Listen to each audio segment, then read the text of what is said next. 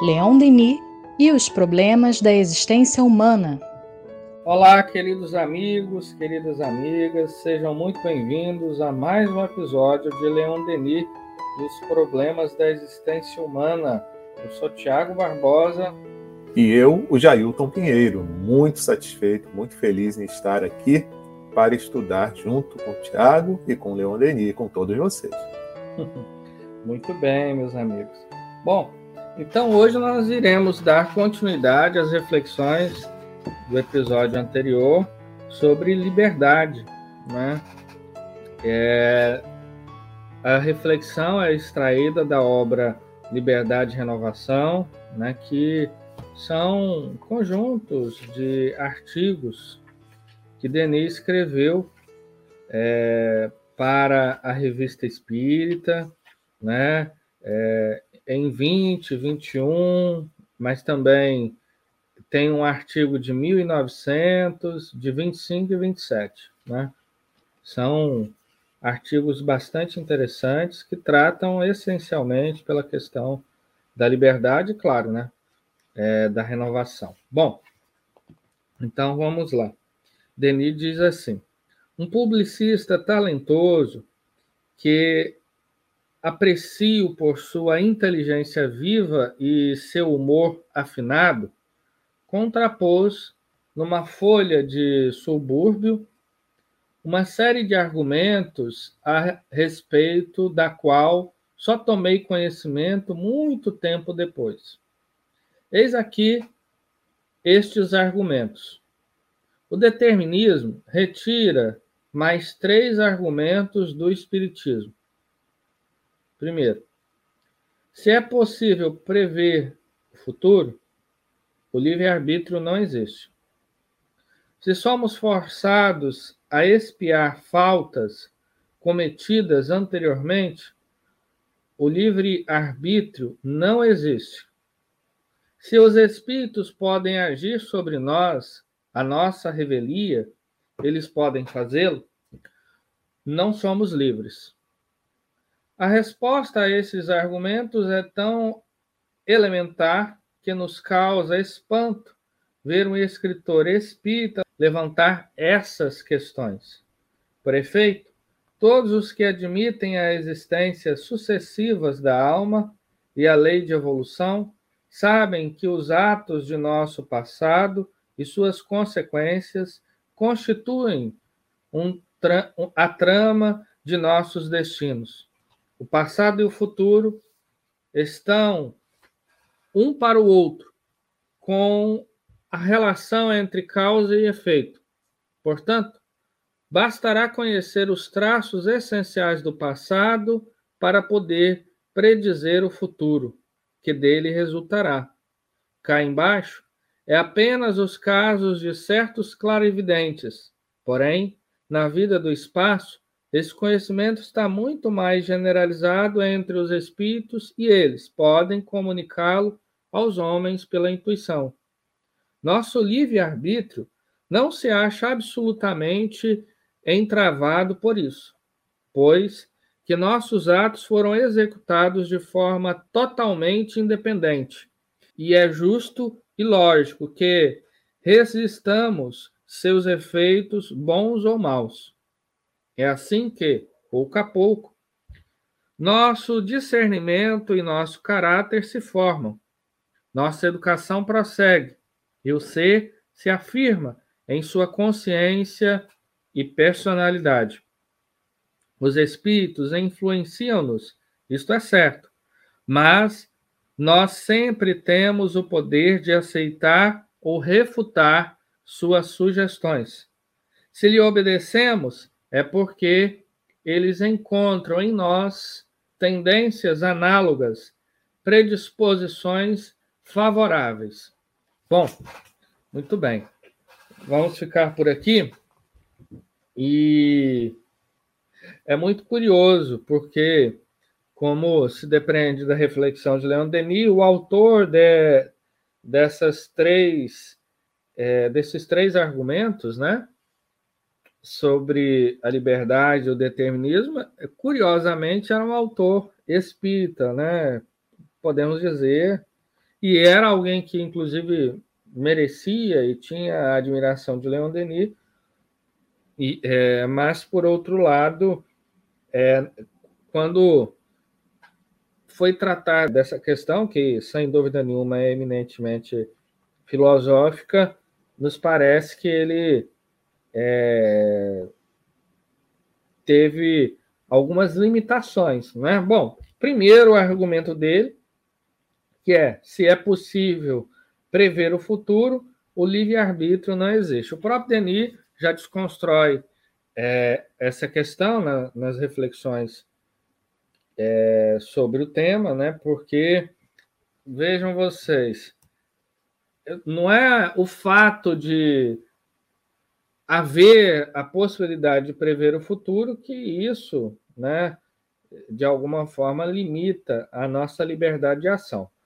A primeira questão é que existe uma lei que rege os destinos do espírito, né? E essa lei, nós podemos dizer que ela é matemática. Quem usa esse termo, inclusive, é o espírito Charles, é, no capítulo chamado Premonições, na obra Recordações da Mediunidade da nossa querida Ivone, onde ele dita uma longa mensagem, né? Nossa, de uma filosofia bastante interessante, falando sobre isso. E por que matemática? Porque o nosso futuro ele tem uma relação estreita com o nosso passado, né? Claro, com o nosso presente, mas com o nosso passado também.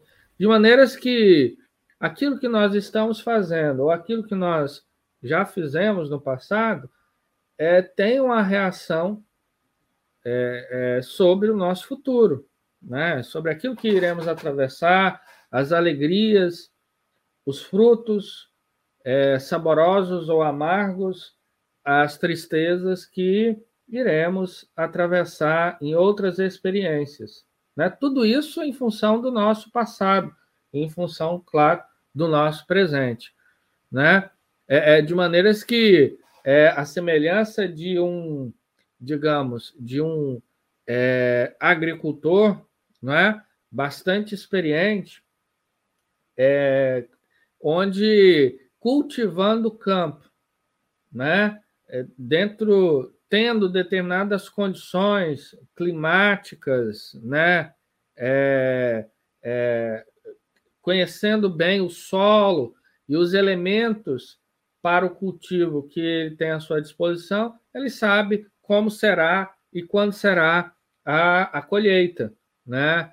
É, enfim, da mesma forma, né? Estando no mundo espiritual, os espíritos tendo consciência do seu passado, eles sabem aquilo que eles irão atravessar de futuro, né? Ou seja, é, isso não significa que limita né, a nossa liberdade, ao contrário, nós só estamos sofrendo a ação da nossa própria liberdade de ação. Né? Melhor dizendo, nós estamos sofrendo a reação da nossa liberdade de ação. Né? Ou seja, é, é, esse primeiro argumento é, é, ele é facilmente destronado, né, desarticulado.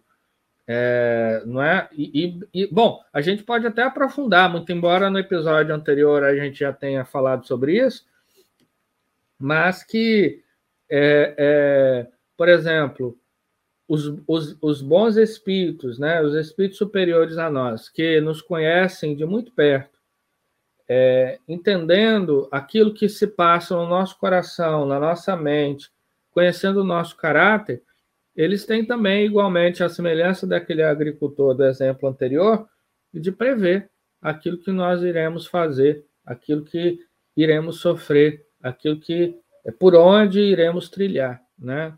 Então, é, é essa questão de um conhecimento, digamos assim, de certa forma prévio sobre o futuro, é, não restringe o nosso livre-arbítrio. Né? O espírito está sempre tendo a possibilidade de escolher.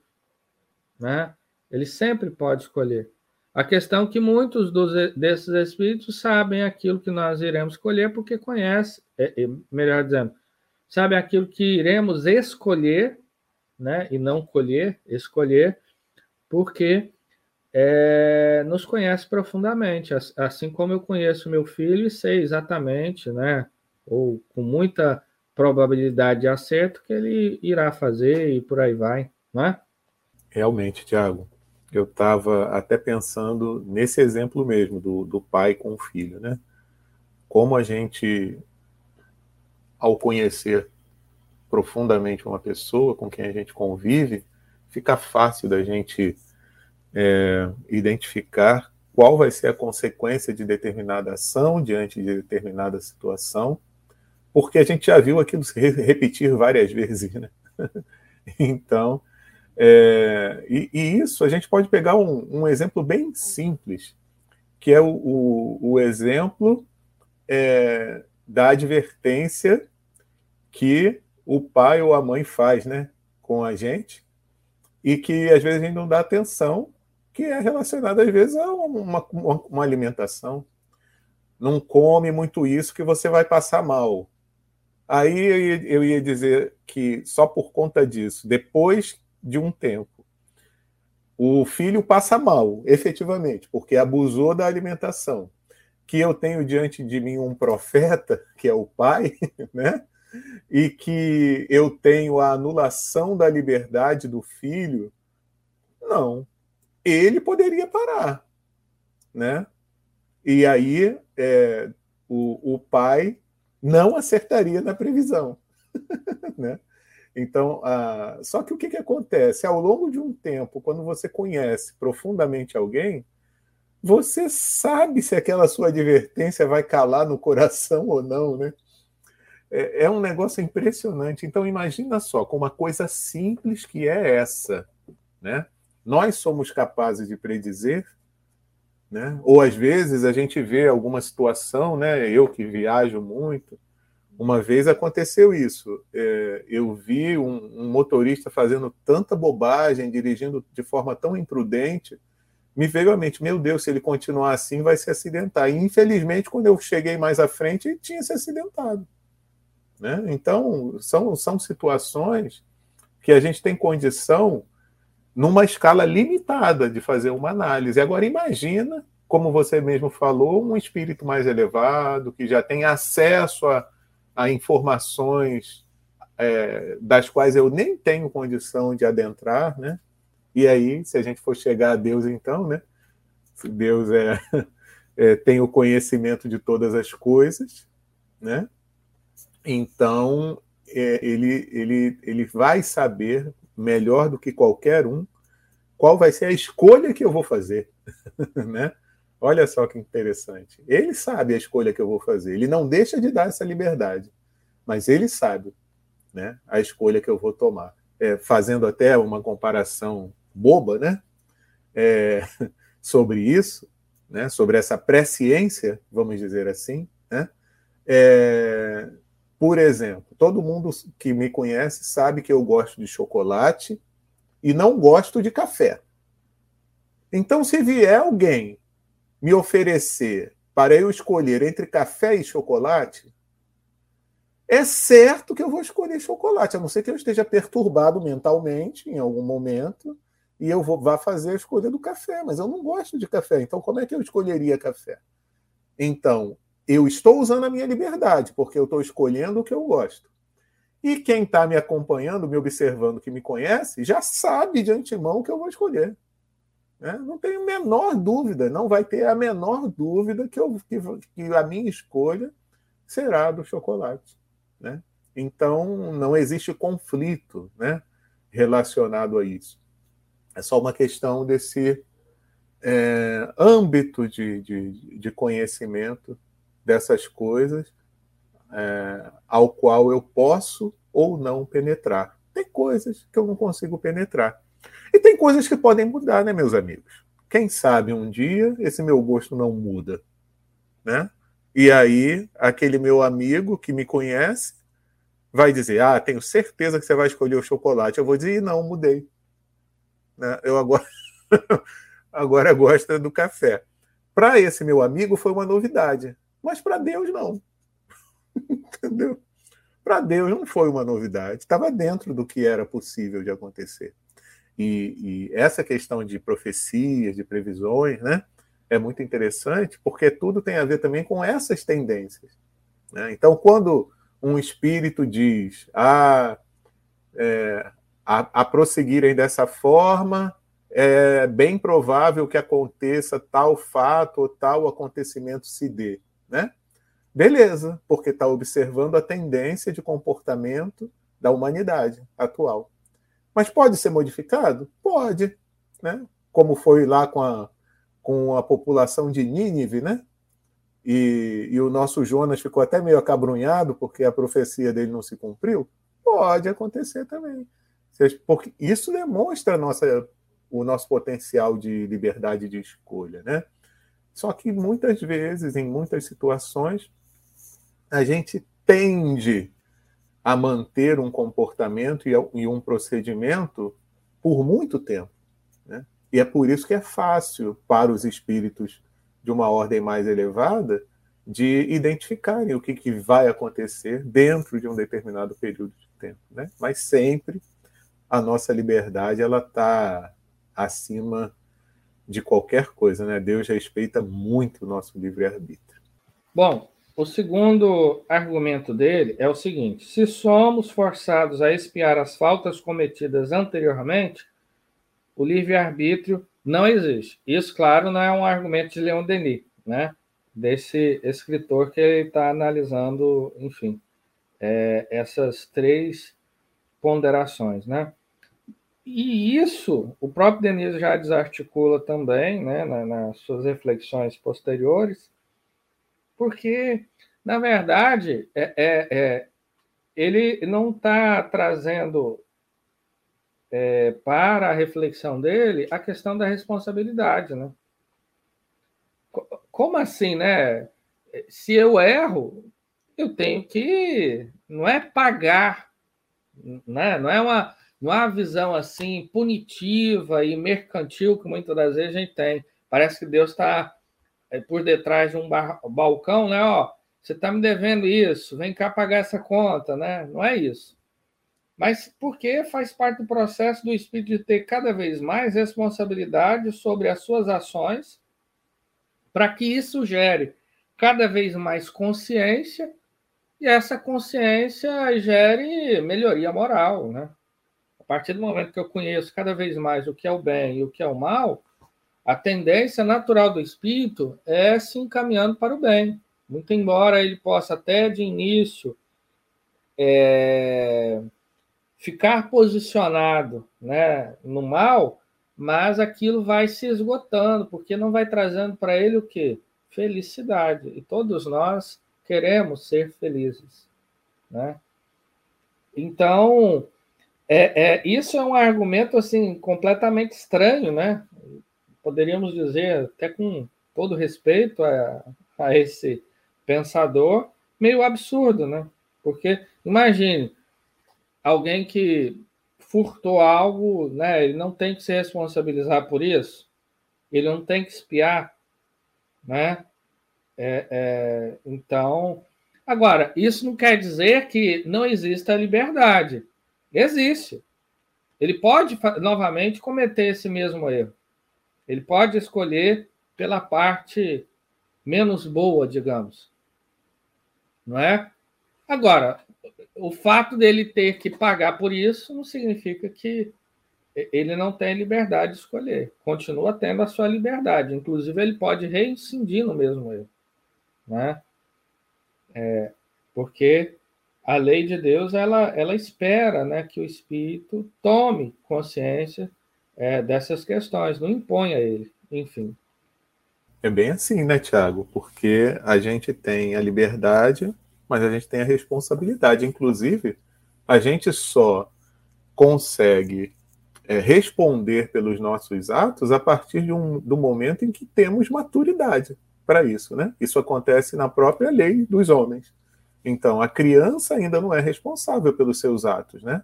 O pai é que tem a responsabilidade sobre ela.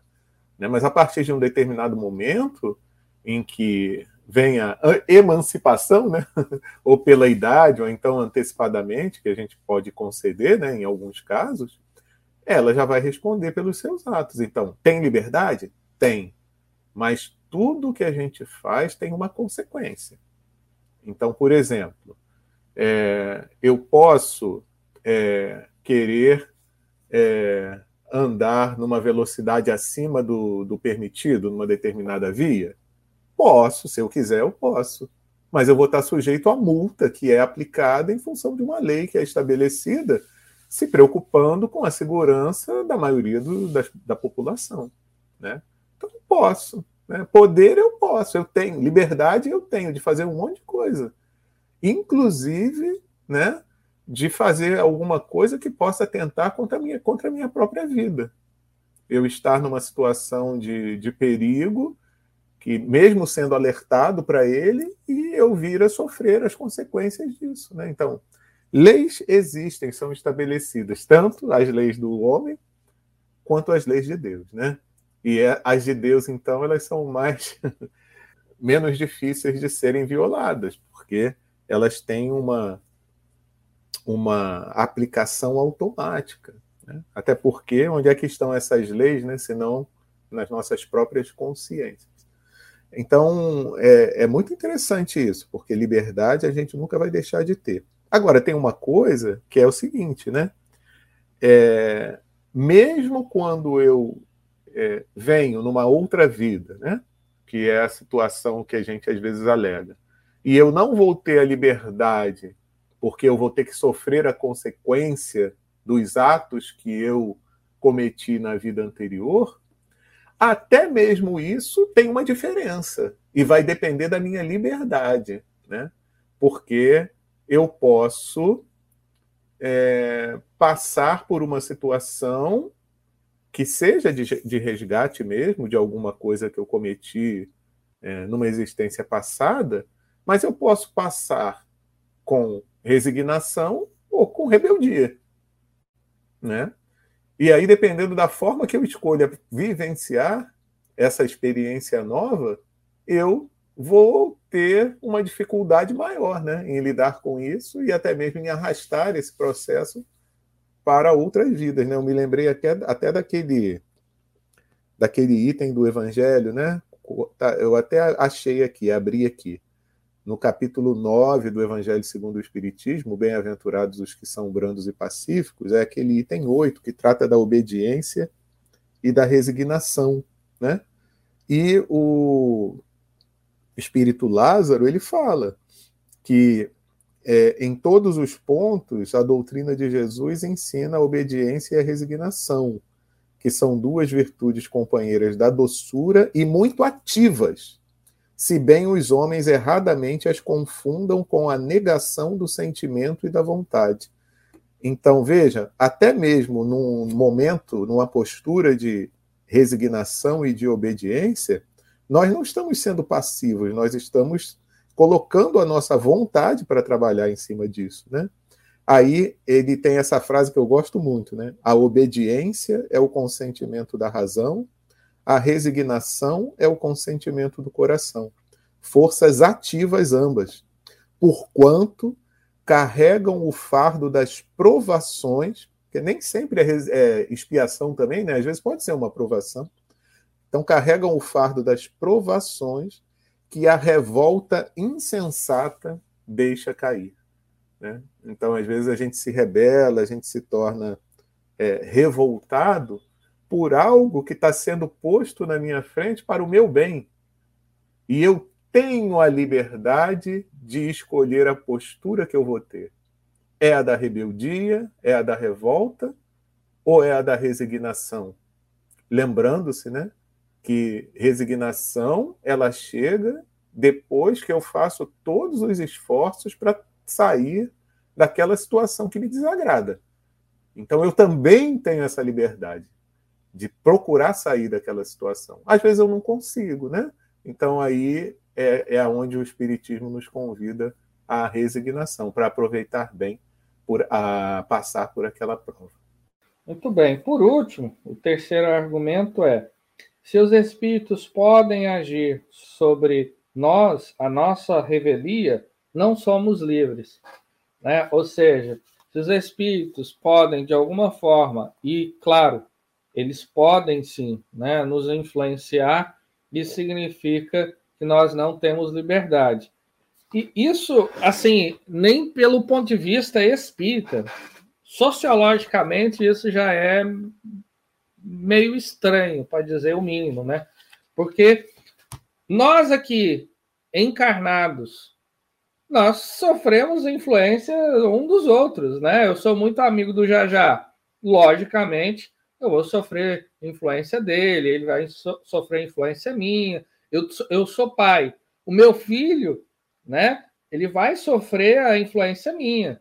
Agora, isso não quer dizer que nós não tenhamos liberdade, né?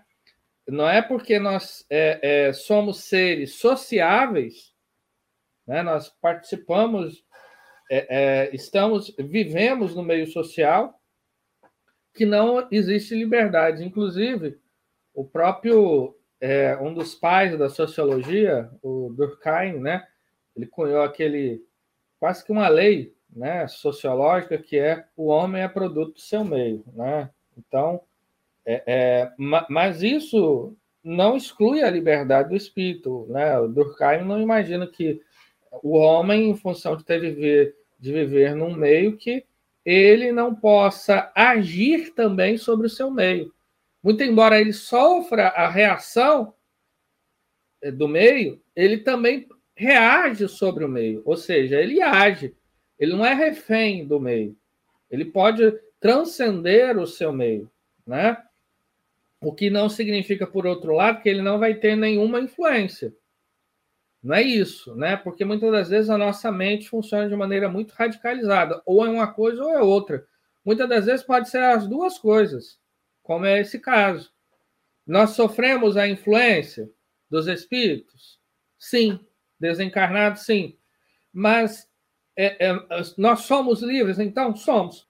Por quê? Essa influência ela está relacionada também à nossa própria liberdade, daquilo que nós fazemos de nós. Ou seja, os espíritos vão agir sobre nós dentro daquilo que nós já somos. Se eu sou uma pessoa pacífica, pode chegar um espírito beligerante e pedir para eu cometer um ato de violência que eu não vou cometer, porque eu não sou uma pessoa violenta. Agora, se eu tenho uma tendência é, né, para fofoca, espíritos que gostam disso vão chegar vão se achegar até mim para compartilhar desse gosto, né? Então, enfim, são coisas é, é, diferentes, né? Não, não, é porque existe uma coisa que anula é, é, a outra coisa, ou seja, não é porque existe essa possibilidade de ação dos espíritos sobre nós, assim como existe a, a possibilidade de ação dos homens encarnados sobre nós. Nem por isso qualquer pessoa né? Qualquer pedagogo vai dizer que, então, porque nós somos educados, nós vamos à escola, os alunos não são livres, né? É, é um tanto quanto, digamos assim, né? É, é rasteiro a esse tipo de pensamento, enfim. E eu vou colar aqui o meu comentário sobre esse ponto, porque por coincidência na semana passada, numa vibração que a gente faz interna aqui para os trabalhadores do Espiritismo.net, o evangelho caiu exatamente lá na coletânea de preces espíritas, no item 20, que é prece para pedir a força de resistir a uma tentação. E Kardec, ele fala exatamente isso que o Tiago acabou de falar. Olha só como é que ele diz. Ó. Duas origens, está no prefácio, né? Duas origens pode ter qualquer pensamento mal: a própria imperfeição de nossa alma ou uma funesta influência que sobre ela se exerça. Nesse último caso, da influência, há sempre indício de uma fraqueza que nos sujeita a receber essa influência. Há, por conseguinte, indício de uma alma imperfeita, de sorte que aquele que vem a falir não poderá invocar por escusa, né, por desculpa, a influência de um espírito estranho, visto que, e esse finalzinho aqui está grafado, esse espírito não o teria arrastado ao mal se o considerasse inacessível à sedução. Aí ele ainda prossegue. Quando surge um mau pensamento em nós, podemos, pois, imaginar um espírito maléfico a nos atrair para o mal, mas a cuja atração podemos ceder ou resistir, como se se tratara das solicitações de uma pessoa viva. Foi isso também que o Tiago comentou. Né?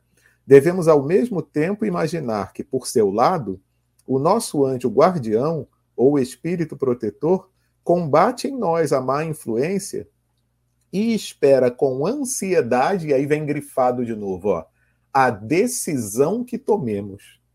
A nossa hesitação em praticar o mal é a voz do espírito bom, a se fazer ouvir pela nossa consciência. Então, existe a influência? Existe, com toda certeza. Mas a gente tem a última palavra. E essa é uma outra faceta da liberdade, né, do nosso livre-arbítrio, que a gente precisava ter sempre atenção para não dar desculpa às vezes, né? que às vezes tem coisa que a gente gosta, né? gosta que chega algum espírito que, que induz a gente a fazer aquilo e depois a gente diz, ah, mas foi o espírito, era fraco, né? Vamos ter atenção sobre isso também. Então é isso, meus amigos, minhas amigas. Chegamos ao final de mais um episódio de Leon Denis, os problemas da existência humana. E na semana que vem vamos dar continuidade às reflexões do nosso querido Leon Denis. Então, muita paz e até o próximo episódio.